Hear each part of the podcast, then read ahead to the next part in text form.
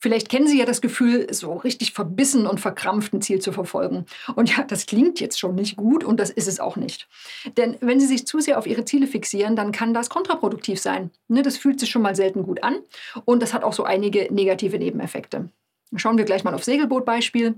Wenn ein Kapitän ständig nach vorn schaut und sich ganz stark auf das Ziel, konzentriert, dann achtet er nicht oder zumindest nur sehr wenig auf den aktuellen Moment der Reise. Und den kann er dann natürlich auch weniger genießen.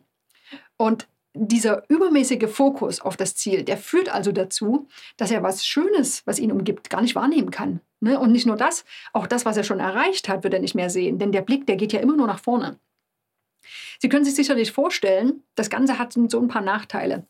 Erstmal, Sie haben gerade beim Kapitän gehört, wenn Sie so ticken, können Sie ganz einfach die Gegenwart nicht genießen. Ne? Alles wird unter das Motto Zielerreichung gestellt. Das schafft natürlich eine Menge Energie, das ist was Positives. Das führt aber eben auch dazu, dass sie viele Momente nicht genießen können, in denen sie gerade nicht aktiv auf ihr Ziel hinarbeiten.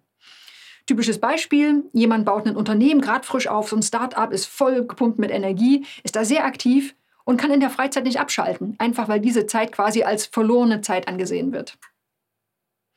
Der zweite Nachteil, auch am Blick zurück hapert es.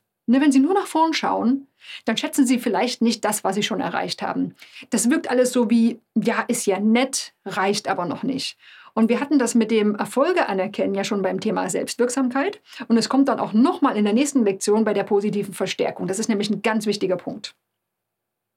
Ja, und wer immer nur auf Ziele in der Zukunft aus ist, bei dem kann schnell sowas wie Arbeitssucht oder Workaholism entstehen. Und klar, wer den extremen Fokus darauf legt, berufliche Ziele zu erreichen, der läuft natürlich stärker Gefahr, Freunde und Familie zu vernachlässigen und sich weniger Zeit für sich und für seine Hobbys zu nehmen. Und das gleiche Prinzip gilt aber auch bei privaten Themen. Wenn jemand zum Beispiel beinahe fanatisch irgendein Ziel verfolgt, vielleicht leidet dann die Arbeit drunter.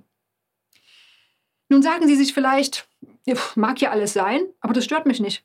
Mein Ziel ist mir so wichtig, dass die Gegenwart und das Erreichte erstmal zweitrangig sind.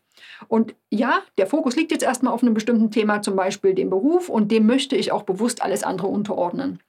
Und wenn Sie so denken, das ist völlig okay. Also Sie können ja Ihre Prioritäten einschätzen, Sie können sie setzen und Sie können sich jederzeit bewusst dafür entscheiden, genau so zu denken. Trotzdem gibt es auch hier nochmal schlechte Nachrichten, besonders für so sehr zielstrebige Menschen. Wenn Sie sich nämlich zu sehr auf ein Ziel konzentrieren, dann kann das dummerweise sogar dazu führen, dass die Wahrscheinlichkeit, das Ziel zu erreichen, sinkt. Und zwar aus zwei Gründen. Zum einen, weil Sie sich so sehr auf das Ziel konzentrieren, dass die eigentliche Tätigkeit zur Zielerreichung in den Hintergrund rückt. Typisches Beispiel ist jemand, der einen Bericht zu einer bestimmten Deadline fertigstellen muss und immer wieder auf diese Deadline schaut, statt sich auf die Arbeit an sich zu konzentrieren. Und dann kann es natürlich schnell passieren, dass sie sich dringend nötige Auszeiten und Pausen nicht gönnen, einfach weil sie immer den Blick nach vorn haben, immer den Blick auf das Ziel. Und schon allein deshalb sinkt ihre Leistung. Ne? Zu wenig Schlaf, nie Urlaub, irgendwann ist ganz einfach die Batterie leer. Machen wir mal einen kleinen Exkurs und zwar mit der Frage, warum kann es denn passieren, dass wir uns so sehr auf unsere Ziele fokussieren? Wenn wir das nämlich verstehen, dann können wir das Ganze nochmal schön hinterfragen. Der erste Grund, der ist recht offensichtlich. Ne? Wir setzen uns ein Ziel, weil wir uns positive Effekte, Effekte erhoffen. Also derjenige, der wie ein Verrückter arbeitet, der erhofft sich vielleicht Wohlstand und Anerkennung. Oder ein Sportler erhofft sich, dass er stolz darauf ist, dass er sich überwunden hat. Wir erhoffen uns also, dass wir auf unterschiedliche Weisen glücklicher oder zufriedener werden. Zum Beispiel, wenn im Urlaub fließend Spanisch gesprochen werden kann. Oder vielleicht gibt es ein Lob, wenn ein Bericht pünktlich abgeliefert wird. Oder auch es werden negative Effekte vermieden. Sowas wie, ich werde nicht gekündigt, wenn ich genügend neue Kunden akquiriere. Jetzt hat diese Zukunftserwartung allerdings ein Problem. Wir Menschen sind nämlich leider nicht sonderlich gut darin, unsere Gefühle für die Zukunft vorherzusagen. Wir glauben also ganz oft, dass wir uns sehr stolz oder glücklich oder entspannt fühlen werden, wenn wir ein Ziel erreicht haben, aber meistens überschätzen wir den Effekt. Und zwar sowohl die Intensität als auch die Dauer dieser Gefühle.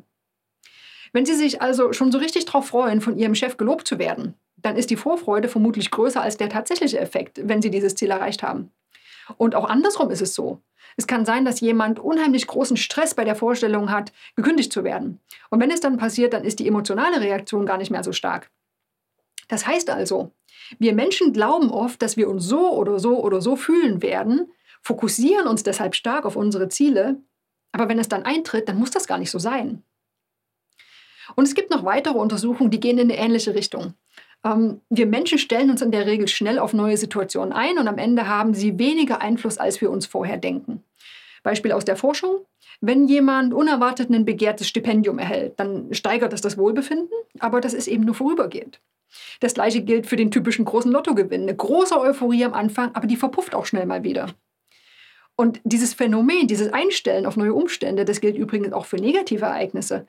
Also auch Unfallopfer, die sehr schwer verletzt waren, die glauben fest daran, dass sie nach einer Weile wieder ähnlich zufrieden und glücklich sind wie vorher. Und solche Beispiele zeigen ganz einfach, ein großer Teil von unserem Fokus auf Ziele entsteht aus einem Wunsch und einer Erwartungshaltung heraus, wie wir uns zukünftig fühlen könnten, wenn das Ziel endlich erreicht wurde. Falls Sie das Gefühl haben, ja, das kann schon sein, dass ich da manchmal etwas viel Fokus habe, dann hinterfragen Sie mal selbst, warum fokussieren Sie sich so stark auf Ihre Ziele? Also erwarten Sie sich vielleicht ein bestimmtes Gefühl, zum Beispiel, dass Sie sich nach einer Beförderung kompetenter oder respektierter fühlen. Oder vielleicht erwarten Sie sowas wie innere Ruhe, sobald Sie finanziell unabhängig sind. Denken Sie immer dran, erfahrungsgemäß sind solche Erwartungen erstmal nur eine Vorstellung, die aber nicht zwingend langfristig der Realität entspricht. Sicher das Gefühl, es geschafft zu haben, das ist erstmal schön, aber auf lange Sicht ist es oft viel weniger befriedigend als erhofft.